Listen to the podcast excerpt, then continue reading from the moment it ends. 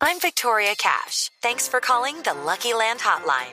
If you feel like you do the same thing every day, press 1.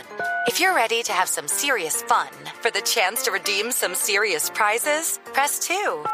We heard you loud and clear. So go to LuckyLandSlots.com right now and play over 100 social casino-style games for free. Get lucky today at LuckyLandSlots.com. Available to players in the U.S., excluding Washington and Michigan. No purchase necessary. VGW Group. Void where prohibited by law. 18 plus. Terms and conditions apply. de la de e- el, el Hay que creativo buscar un pítico para esa palabra aquí. claro cómo se le busca esa creatividad eso se aprende o se nace con eso Bu- Yo, yo siento que ambas, ¿no? Mm, El que es creativo sí des- desarrolla más su hemisferio derecho desde niño, ¿sí?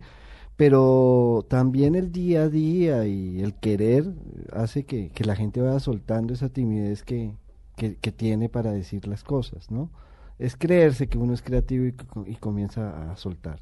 Bueno, entonces pasó una hora, Juan Roberto, No, increíble. ¿no? increíble ¿ah? Sí, es que esto, cuando uno tiene invitados así, se queda uno ¿Ya? muerto de las ganas, increíble, ¿no? Y yo no dije nada. y muchas preguntas Muchas preguntas, y Juan Pablo no dijo nada, César no dijo nada, habló Juan Roberto, claro. Yo me traje los libros de la La universidad. voz más fea fue el que más habló.